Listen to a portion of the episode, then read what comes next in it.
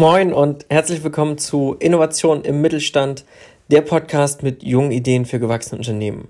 Diese Woche sind wir mit Jürgen Poschmann, dem Gründer und Inhaber von Poschmann Immobilien, ins Gespräch gekommen. Im Interview teilt er seine Erfahrungen aus 30 Jahren im Immobiliengeschäft, skizziert die vielen Entwicklungen der letzten Jahre hier in Leipzig und wir diskutieren, wie sich die Pandemie und ja die damit verbundenen Änderungen der Arbeitswelt auch auf den Immobilienmarkt auswirken. Direkt rein und viel Spaß beim Hören. Schön, dass wir bei Ihnen sein dürfen. Äh, wer sind Sie? Wo kommen Sie her? Was haben Sie bis jetzt so gemacht in Ihrem Leben? also ich bin selbstständiger unter Immobilienunternehmer, das seit 1991. Wir haben unsere Firma unmittelbar nach der Wende gegründet, haben im Prinzip den Weg aufgebaut, ein unternehmergeführtes Immobilienunternehmen auch zu bewirtschaften. Das heißt keine GmbH, keine groß äh, Fremdkapitalgeber im Hintergrund oder ähnliches, sondern so von der Pike auf uns ein, in kleinen Büros praktisch äh, nach oben gearbeitet. Wenn ich an die Zeit denke, 91, 92, da habe ich dreimal das Büro gewechselt, weil plötzlich noch einer dazu kam und noch ein Mitarbeiter und dann, Mensch, reicht nicht und so. Also das war schon eine aufregende Zeit, wo wir dann so in den ersten Jahren ja, unser Unternehmen aufgebaut haben und dann äh, stabilisiert haben bis hin zu eigenen Bauvorhaben und Projektentwicklung von Wohngebieten. Also das ganze Spektrum, was so alles dazugehört, machen wir jetzt nicht mehr, weil wir einfach sagen, okay, das passt jetzt vielleicht auch nicht in die Zeit. Wir wollen auch nicht mehr mit 20 Leuten arbeiten. Aber das waren so Zeiten, die wir durchgemacht haben. Und in dieser Zeit haben wir uns natürlich auch versucht, weiter zu qualifizieren. Wir hatten ja damals keine Voraussetzungen in der Immobilienwirtschaft. Irgendwo war ja keiner vorbelastet, sodass wir dann über Speziallehrgänge an der IHK oder an der Universum, das ist eine Bildungseinrichtung in Leipzig, dann diesen Fachwirt für Immobilienwirtschaft zu machen oder dann in, über Fernlehrgänge bestimmte Qualifizierungen abzulegen und sich weiterzuentwickeln. Wir haben die letzten Jahre auch ausgebildet, über viele Jahre in Zusammenarbeit mit der Berufsakademie. Also insofern denke ich schon, dass wir gewachsen sind und in den Zeiten also auch unsere Qualifizierung erreicht und nachgewiesen haben. Wie viele Leute sitzen denn heute bei Poschmann Immobilien im Büro? Wir sind jetzt also aktuell fünf Mitarbeiter die nicht alle zur gleichen Zeit hier sind. Das heißt, wir haben die Arbeitsplätze zwar da, aber natürlich sind unsere Mitarbeiter auch unterwegs oder derzeit natürlich auch im Homeoffice beschäftigt, weil wir das einfach jetzt auch technisch so gelöst haben, dass das anders geht. Aber wir sind fünf Mitarbeiter, die aktuell das eben machen.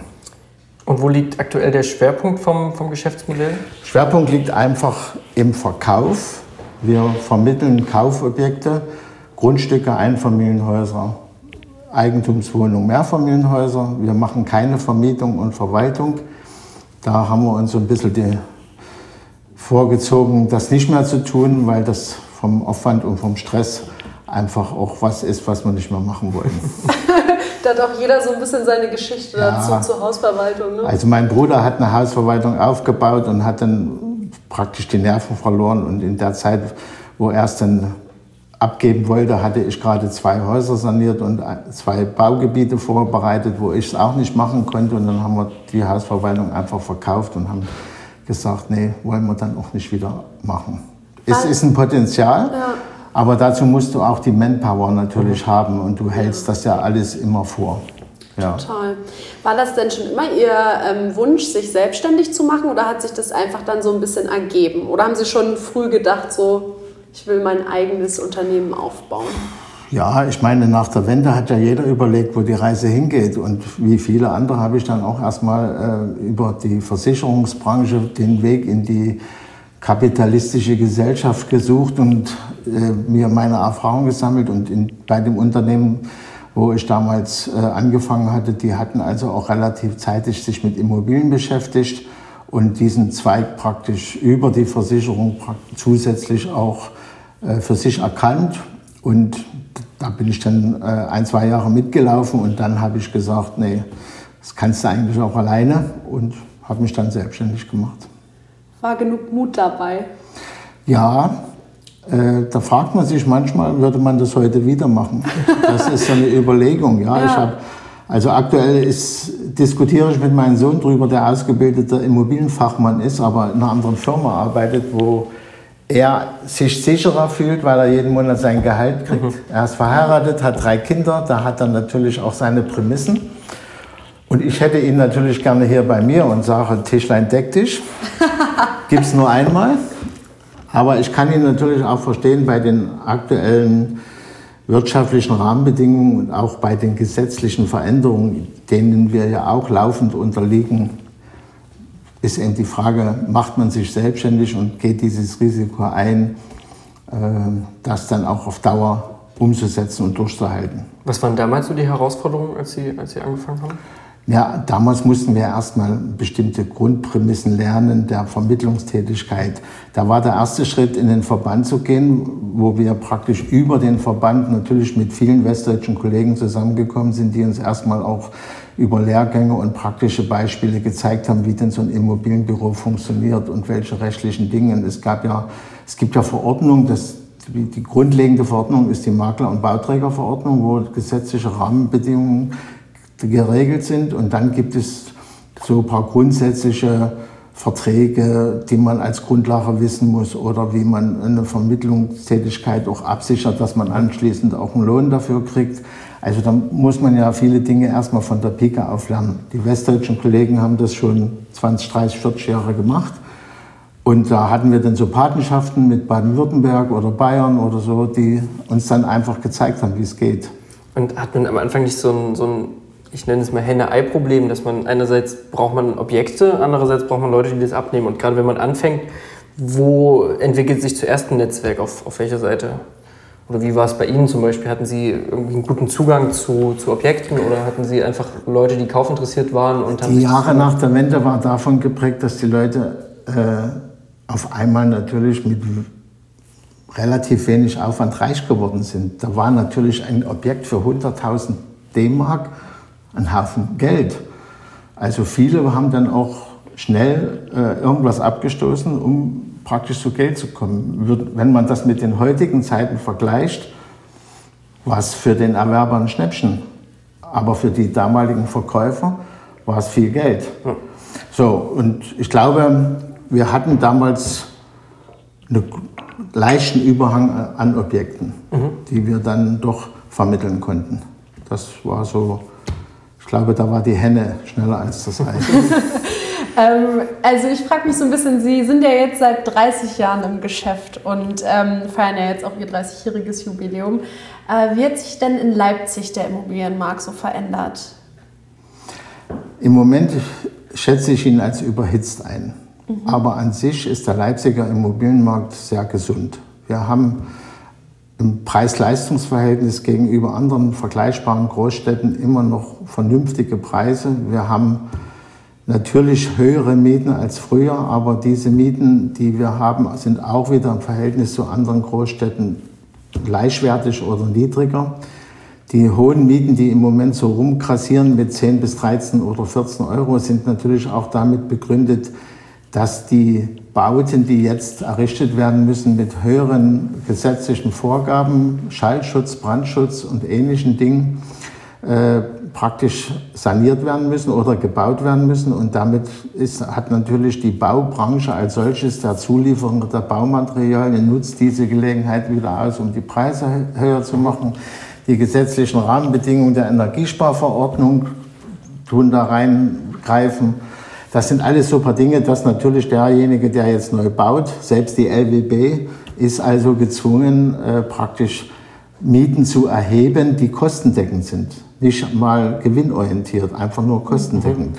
Und da, äh, glaube ich, haben wir äh, noch immer trotzdem einen gesunden Markt. Wir haben einen Überhang von ungefähr drei bis fünf Prozent Leerstand, der vermietbar ist. Man, man, muss ja den realen Wert sehen, nicht den Wert der leerstehenden Häuser, die eigentlich erst saniert werden müssen, sondern der reale Leerstand ist drei bis fünf Prozent, sodass also eine ausreichende Masse vorhanden ist, um den Umzug zwischen den jeweiligen Wohnungen zu gewährleisten. Wir haben äh, mittlerweile, dass die Lückenbauten äh, geschlossen werden. Die Stadt von ihrem Stadtbild her rundet sich ab. Mhm. Es gibt an den Stadtrandgebieten genügend Baugebiete, die über die Jahre jetzt entstanden sind, dass also auch der Wunsch nach einem Einfamilienhaus erfüllt werden kann. Früher war es so, dass die Leute raus sind auf die Randgemeinden, weil in der Stadt kein Angebot war, an Flächen als auch an Baurecht, was in den Randgemeinden schneller möglich war. Dann kam die Zeit, wo die Leute wieder in die Stadt zurück wollten, weil sie gemerkt haben, dass natürlich Kultur und Arbeitswege und ähnliche Dinge natürlich in Leipzig schneller umzusetzen gehen. Jetzt haben wir wieder die Situation, dass aufgrund der preislichen Entwicklung von Grundstücken und Häusern wieder natürlich überlegt wird, okay, nehme ich eine halbe Stunde Fahrt in Kauf und fahre eben hinter Bonner oder irgendwo hin, um mich dann dort niederzulassen. Also insofern ist das ein sehr äh, bewegter Markt, aber mit einer gewissen Konstanz. Ich schätze also Leipzig als guten Immobilienstandort ein, sowohl für Eigennutzer als auch für Investoren. Mhm. Und äh, haben Sie das Gefühl, dass die Stadt dadurch, also wenn es jetzt wieder quasi in die Breite geht und sich dann irgendwann durch einen Trend wieder auch wieder komprimieren wird, dass äh, stärker in die Höhe wächst oder ist das in Leipzig so noch nicht wie, wie in anderen Großstädten? Es gibt einige Projekte, wo Leuchttürme oder äh, größere Häuser errichtet werden sollen, in der Nähe der IHK, der mhm. Hauptfeuerwache zum Beispiel oder so. Aber das favorisiert man, glaube ich, von der Stadtplanung her im Moment nicht so sehr, weil eben noch genügend Flächen vorhanden sind. Man wird perspektivisch nicht umhin kommen, auch höhere Häuser wieder zu bauen. Ich vermute, es wird auch perspektivisch darauf hinauslaufen, dass man wieder weitere Eingemeindungen machen möchte. Solche Städte wie Schgolditz, Markranstädt, Taucher, Markleberg sind ja mehr oder weniger Schlafstädte für die Leute, die hier arbeiten. Da wird man sicherlich auch versuchen, das in der Breite zu entwickeln, die Stadt wachsen zu lassen, auch in diese Richtung. Aber im Moment äh, ist Leipzig mit 600.000 ja auch in der Bevölkerungszahl gut vorangekommen sodass ich denke, dass wir mit dieser Zahl also auch erstmal gut zurechtkommen müssen. Und viele Dinge werden ja jetzt durch die Pandemie auch neu geordnet, vermutlich. Ja, gerade das Thema äh, Büroimmobilien mhm. oder, oder Innenstadtimmobilien, was, was ist da Ihr Gefühl? Also da, wird man weggehen von Großraumbüros? Wird es mehr Büroleerstand geben? Was ist mit den ganzen Einzelhandelgeschäften? Also ich denke, die guten Lagen werden davon, also so Petersstraße und so wird nicht betroffen sein, oder? Also da wird es nicht plötzlich Leerstand geben. Es ist, ich denke auch, dass die guten Lagen auf alle Fälle da keine Probleme haben, aber das Gesicht der Lagen könnte sich verändern, weil zum Beispiel auch solche äh, Nahversorger wie Aldi oder Lidl auch in die Innenstädte gehen werden. Die werden also mitunter auch Flächen dort mhm. zukünftig anmieten, wo andere Bekleidungsgeschäfte vielleicht rausgehen, die das nicht mehr schaffen, diese Mieten zu bezahlen. Es wird beim Büromarkt auf alle Fälle einen Wandel geben, weil man ja äh, diese Flächen, die man dort vorhält, äh, jetzt gemerkt hat, dass man durchaus durch das Homeoffice mit der technischen Umsetzung äh, den gleichen Effekt erzielt. Ich sage jetzt mal Versicherungsbüros, also nicht die kleineren Büros, aber diese hinten dran hängenden Callcenter oder Bearbeiter, die können das also auch peripher von anderen Standorten machen. Ich glaube, dass man dann auch die eine oder andere Büroimmobilie überlegt, wie man die umnutzen kann. Das Thema grassiert ja auch gerade so ein bisschen, weil man, äh, man hat ja alles da, an, die Medien sind ja alle drin, man müsste nur sehen, wie man das von der Aufteilung anders machen kann. Also ich glaube, da ist viel Bewegung drin. Im Umkehrschluss wird es eine Erhöhung der Logistikflächen geben, weitere Erhöhung, weil man natürlich jetzt auch gemerkt hat, wenn der Dampfer von China eben mal nicht kommt, dann fehlen mal ganz schnell Dinge oder reinweg auch das Zumachen der Grenzen, wo dann die Autozulieferer Probleme kriegen. Man wird also sicherlich die Vorhaltung von bestimmten Produkten erweitern. Das ist so meine Vermutung. Im Wohnmarkt und im, im Markt der Eigennutzer für Wohnungen oder Grundstücke, glaube ich, gibt es, hat es überhaupt keinen Abbruch gegeben und wird es auch zukünftig weiteren Bedarf geben. Ja. Ähm, Sie hatten gerade schon ganz kurz das Thema Homeoffice angeschnitten, natürlich auch aufgrund der aktuellen Situation. Und äh, wir beschäftigen uns ja bei der Arbeit sehr viel mit Digitalisierung und äh, da wird uns natürlich interessieren, wie Sie das sehen, als wie, oder wie wichtig Sie das Thema Digitalisierung erachten und vielleicht auch so ein bisschen, inwiefern das bei Ihnen im Büro oder im Betrieb eine Rolle spielt. Also wir haben natürlich auch über die Jahre dieses Thema immer wieder auf dem Schirm gehabt und haben die Dinge, wie wir sie präsentieren, auch verändert. Das reine Papierexposé oder das Übergeben eines, einer Broschüre reicht nicht aus. Man muss im Vorfeld dem Kunden die Möglichkeiten geben, sich mit dem Objekt zu beschäftigen. Wir haben dort über die normalen äh, Plattformen wie Immobilien Scout, Immowelt oder ähnliches natürlich eine gewisse Vorpräsentation, wo wir die Objekte, die wir anbieten, sind in der Regel auch alles Objekte, wo wir den Alleinauftrag haben. Das heißt, wir können dann also auch durchaus Informationen im Vorfeld dem Kunden schon geben in Form von Lage und Bildern. Es gibt auch die Möglichkeiten des äh, visuellen Rundgangs, die wir bisher noch nicht so sehr favoriert haben. Wir sind ein Unternehmen, was den persönlichen Kontakt natürlich bevorzugt. Mhm. Wir können ganz einfach nicht den Kunden auch alleine äh, mit dem Verkäufer oder mit dem Vermieter äh, zusammenbringen, weil bestimmte Regularien müssen ja eingehalten werden, umgesetzt werden, damit das Rechtsgeschäft auch funktioniert.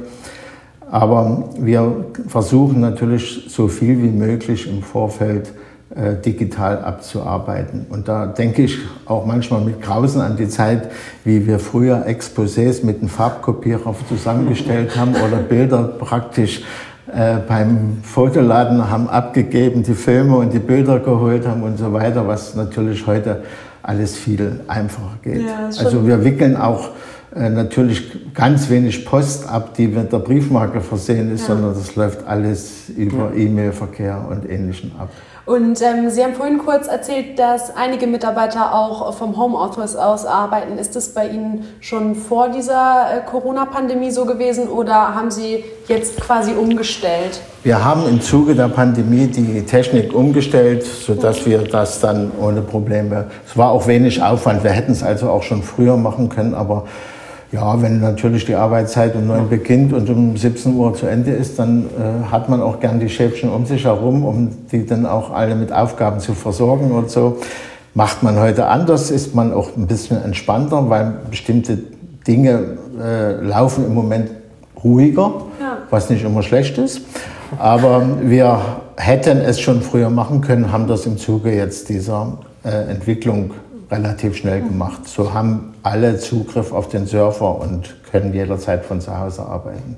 Und ist das vielleicht auch was, was Sie dann weiterführen werden? Oder sagen Sie, okay, das ist jetzt für diese Zeit und dann bin ich auch froh, wenn alle wieder im Büro sind? Oder könnten Sie sich das schon vorstellen? Da ich davon ausgehe, dass diese Zeit uns noch eine Weile beschäftigen wird, ich tatsächlich äh, auch. Äh, denke ich, werden wir das auch eine ganze Zeit weiter fortsetzen. Und es hat sich ja auch in der Praxis bewährt, weil du kannst dann viele Dinge, die meine Mitarbeiterin sagte auch, ich habe die Kinder sind im Kindergarten, ich habe Ruhe, da kann ich das in aller Ruhe ja. zu Hause machen, äh, klingelt kein Telefon und ja, dann klar. funktioniert das einfach äh, auch gut von zu Hause.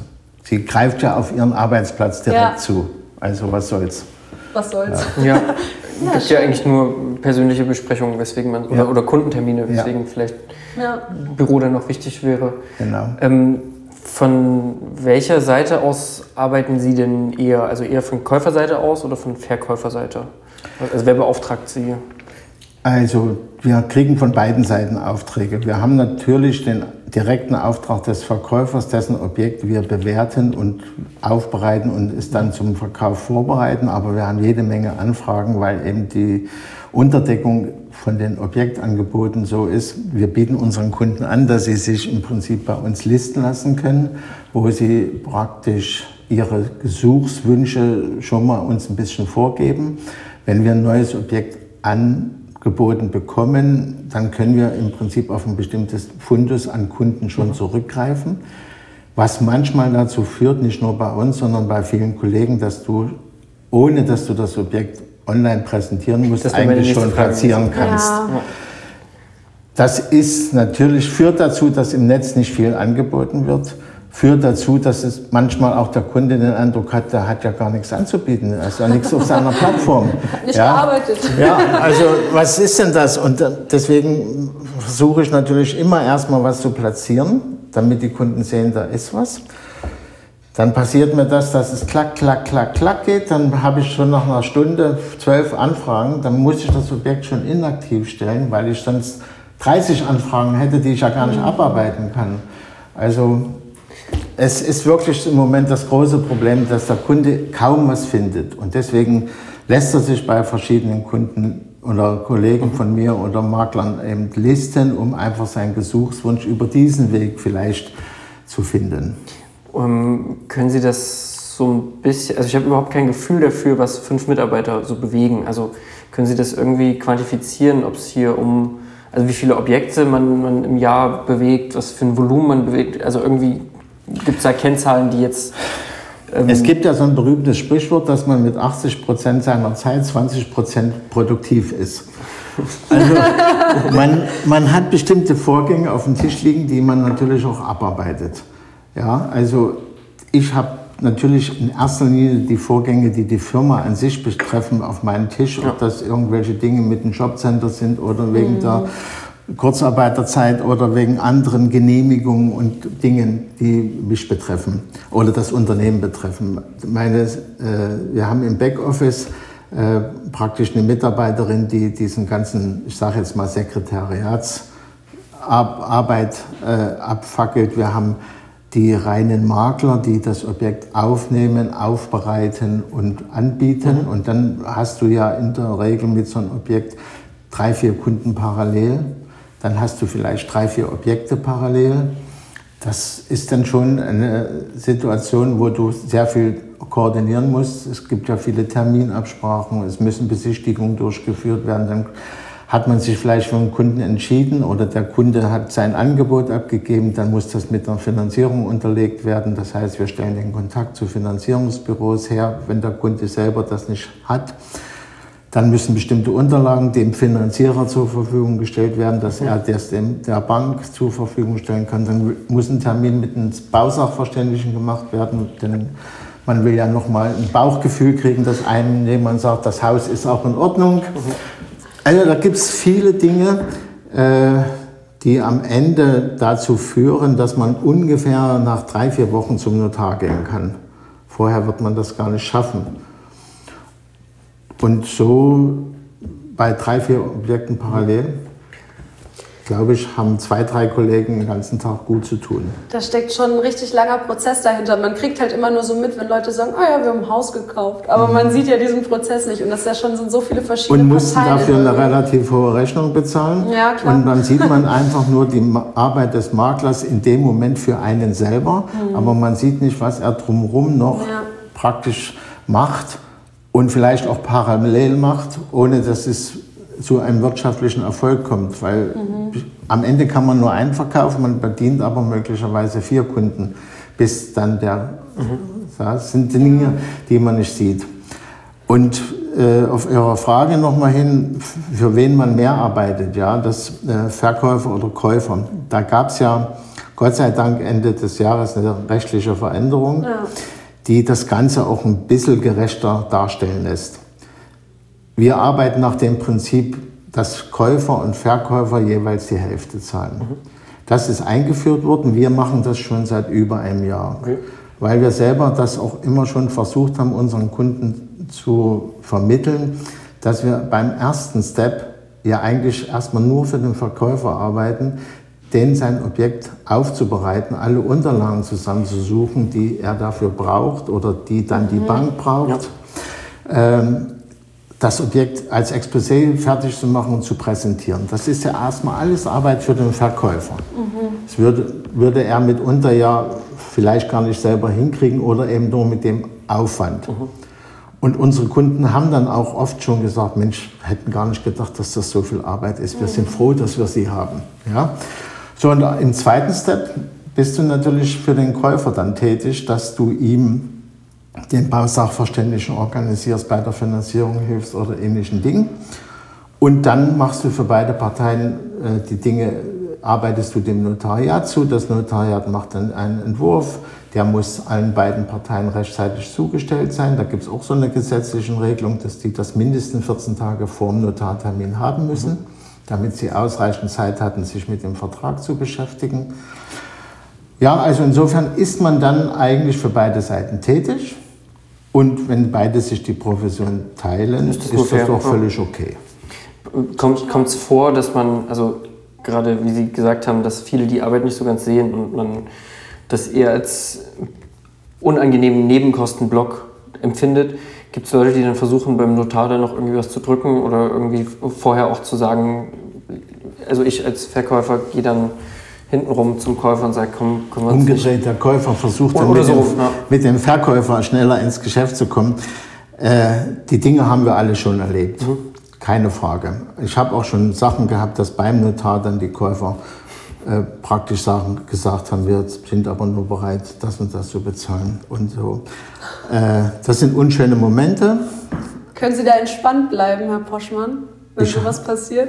Ich habe so einen Fall entspannt auch schon selber gelöst, ja da hatte ich eine Erbengemeinschaft zusammen von 14 Leuten aus ganz Deutschland. Und die Käufer in Berlin, beim Berliner Notar, haben dann gesagt, nee, wir zahlen jetzt aber nur 50.000 weniger. Und dann habe ich die Verkäufer zur Seite genommen, habe ich gesagt, wollen Sie heute verkaufen? Unbedingt. Würden Sie auch an mich verkaufen? Ja, na, selbstverständlich. Ich sage, in Ordnung, dann sind wir, reinge sind wir reingegangen und dann habe ich dem Notar gesagt, ändern Sie bitte den Käufer, setzen Sie mich ein. Die, die Kaufinteressenten hatten natürlich eine Wut, aber ich, ich hätte die 14 Leute nie wieder zusammengekriegt. Ja. ja. Es war für mich dann insofern natürlich eine heiße Nummer. Zu dem Moment hatte ich noch keine Finanzierung für das Objekt, aber ich habe einfach gesagt, das machst du jetzt und das kriegst du dann im Nachgang auch hin. Hat alles geklappt, alles schön. Das ist dir aber, auch in Erinnerung geblieben. Aber das war so ein Vorgang, wo dann äh, ich heute noch ganz gerne immer das als Poengte dann ja. sage. Und die Poengte ist dann insofern abgerundet. Meine Frau war mit, ist inzwischen über den Kudamm geschlendert und hat hinterher gesagt, oh, ich habe nichts gekauft, alles so teuer hier. und ich habe gesagt, no, ich habe was gekauft. War wahrscheinlich auch nicht ganz billig, ne? Ja, also, also das ist dann so eine Pointe. Solche Sachen, äh, aber Gott sei Dank passiert uns das weniger, weil wir, nicht, wir versuchen mit dem Verkäufer oder wir sind auch verpflichtet mit dem Verkäufer im Vorfeld einen ordentlichen Vertrag abzuschließen.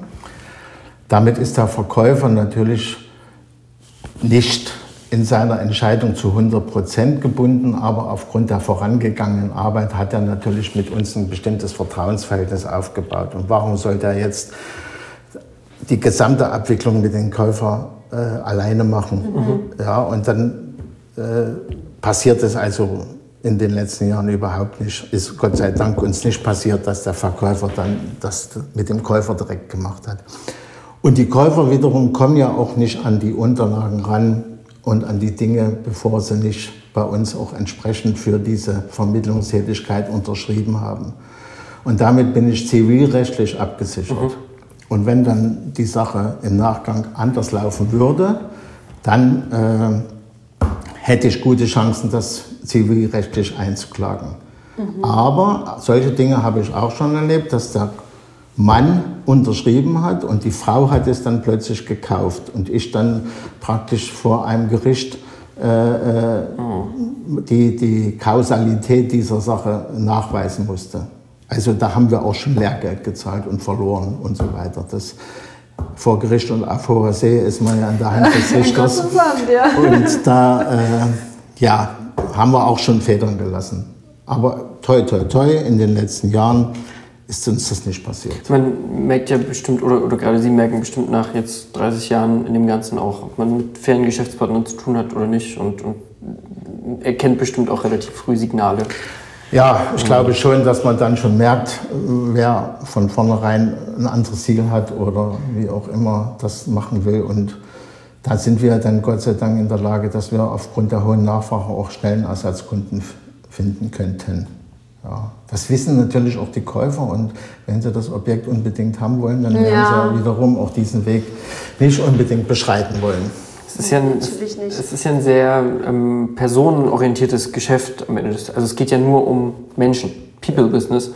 Ähm, wie, wie würden Sie das denn einschätzen? Wie viel Zeit verbringen Sie mit Netzwerken und mit Kontakte pflegen zu potenziellen zukünftigen Käufern? Also einfach dieses ja, Netzwerken. Nimmt das eine große Rolle ein oder, oder hat das mal eine große Rolle eingenommen? Das hat mal eine große Rolle eingenommen. In den Jahren um die Jahrhundertwende herum war das dann doch so, dass da Sonderabschreibung weggefallen ist oder mhm. ähnliche Rahmenbedingungen anders wurden, dass der Markt ausgeglichener war.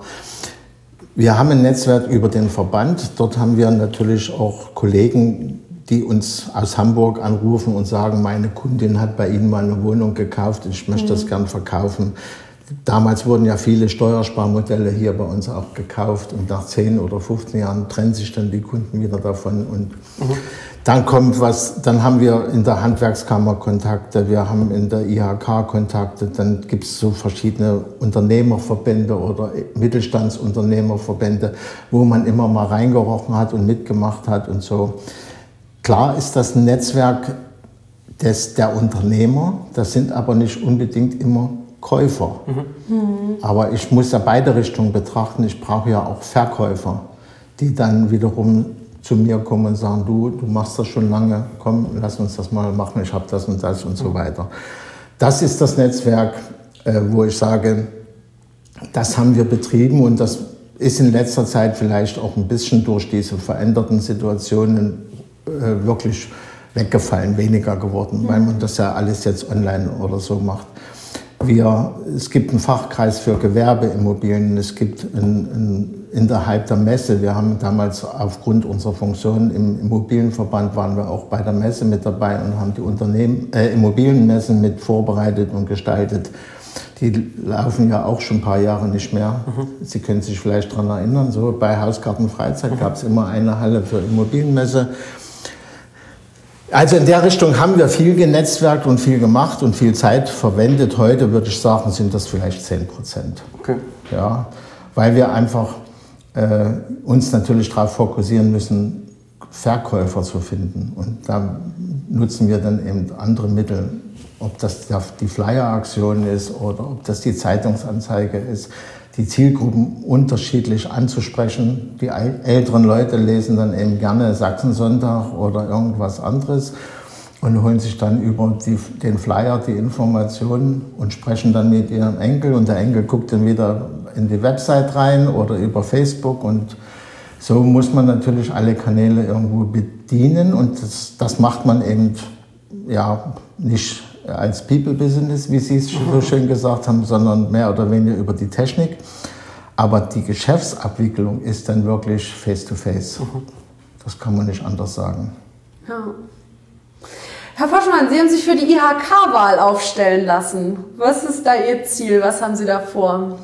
Also ich mache das ja das zweite Mal. Ich mhm. bin ja nun schon fünf Jahre dabei. Da gibt es so eine Reihe von Projekten, die man äh, ja schon angefangen hat oder wo man mitgemacht hat, die würde man gerne weiterführen.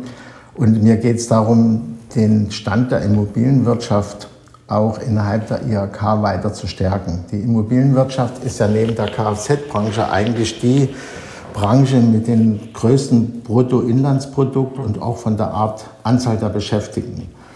Und insofern denke ich, ist es gut, dass wir mittlerweile auch zwei Plätze in der IHK drin haben, die von den Vertretung her äh, praktisch angesetzt sind. Wir wollen einfach versuchen, dass die Immobilienbranche als gewerbliche Branche auch bei der IHK stärker in den Fokus tritt. Ich hatte in der ersten Zeit das Problem, dass die einfach die Immobilienbranche nicht als gewerbliche Branche betrachtet haben, so wie ein Maschinenbauunternehmen mhm. oder irgendwas. Das haben immer gesagt, das ist Privatwirtschaft. Ich sage, nee, die, die das machen, das sind Gewerbetreibende. Also der Kunde ist ein Privatmann, aber die, die das machen, das sind Unternehmen, die beschäftigen fünf bis 15 Leute oder so. Ja, das hat man dann äh, akzeptiert und dann ist die Immobilienwirtschaft als Wahlkreis ja extra entstanden. Vorher war die Immobilienwirtschaft Bestandteil der Dienstleistungsbranche. Jetzt okay. gibt es eine eigene Wahlgruppe und mittlerweile statt einer zwei Vertreter. Also das sind schon Entwicklungen, ja, wo ich glaube, dass da wir schon ein bisschen was bewegt haben, um den, die Vertreter unserer Branche auch, dass die eine Stimme dort haben. Die IHK selber ist natürlich keine politische äh, Institution. Sie ist ein Vertreter der Wirtschaft und kann ihre Stärke nur dadurch zum Tragen bringen, dass diese Unternehmen dabei sie unterstützen, um irgendwo was zu bewegen. Ohne politisch oder ohne äh, politische Träte wird es nicht funktionieren. Aber an sich ist das nicht das Hauptaugenmerk der IHK.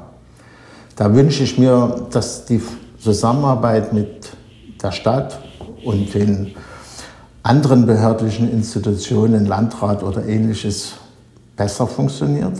Ich glaube, da hat Leipzig noch unheimlichen Aufholbedarf, weil da ist Stadt und IHK komischerweise manchmal wie Feuer und Wasser. Aber am Ende muss man sich ja zusammenraufen, um irgendwas zu erreichen. Sehr gut. Schön. Ähm, wir sind auch schon fast am Ende. Wir schließen immer ähm, mit einer Frage. Äh, und ich denke, da sind Sie mit, mit Ihren 30 Jahren Unternehmererfahrung bestens geeignet dafür, für diese Frage. Äh, Sie haben eingangs erwähnt, es gab viele Höhen und Tiefen. Was ist denn Ihr Tipp an den Mittelstand, um innovativ zu bleiben? Tja, also da gibt es ja von der Branche her sicherlich unterschiedliche Ansätze. Aber innovativ heißt ja, dass ich mit meinem Unternehmen am Markt präsent bleibe, würde ich vielleicht so interpretieren. Ich weiß nicht, wie Sie sehen, dass ich meine Firma entwickle und natürlich über den Tellerrand hinaus gucke. Und äh, oft hat man so des, den Eindruck, dass viele einfach nur im eigenen Saft kochen, ihre Dinge machen und dann sehr abhängig sind von dem Markt außen, dass wenn da was wegbricht, natürlich auch schnell das Unternehmen äh, Probleme kriegen kann, sodass man also aus meiner Sicht innovativ auch insbesondere dahingehend sein muss, dass man mehrere Partner sich sucht, mehrere Kanäle bespielt, um wenn mal was ausfällt, das auch ersetzen zu können oder ausgleichen zu können. Da muss man einfach, glaube ich, auch im Hinblick auf die ganze digitale Entwicklung im Unternehmen viel verändern. Also früher haben wir die Kunden in der Karteikarte gehabt und heute haben wir sie eben anders äh, unter Beachtung der Datenschutzgrundverordnung äh, entsprechend, Sehr wichtig nochmal zu erwähnen. ja, äh, ents entsprechend gelistet und äh, entsprechend in, in, in, Vorhaltung. Aber ist das Thema, glaube ich, äh, umgibt viele und da sind ältere Unternehmen äh, oft geneigt, nichts zu verändern, weil es ja bisher alles so geklappt hat. Aber da muss man schon, glaube ich, vieles verändern und modernisieren. Sonst bleibt man auf der Strecke. Das finde ich waren sehr schöne Schlussworte. Herr Poschmann, danke schön für das Interview, für den Einblick. Und ja, hoffentlich bis irgendwann mal wieder. Vielen Dank. Gerne. Dankeschön. Alles klar.